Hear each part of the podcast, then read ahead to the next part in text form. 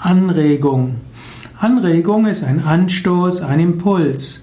Anregung ist auch eine Belebung. Zum Beispiel kann man Yoga üben, um neue Anregungen zu bekommen. Man braucht manchmal neue Anregungen im Yoga.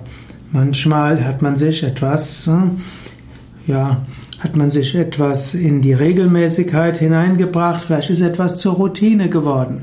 Und dann ist es gut, wieder in eine Yogastunde zu gehen, um neue Anregungen zu bekommen. Und auch das, was du regelmäßig machst, ist immer wieder gut, neu zu überdenken und neue Inspirationen zu bekommen.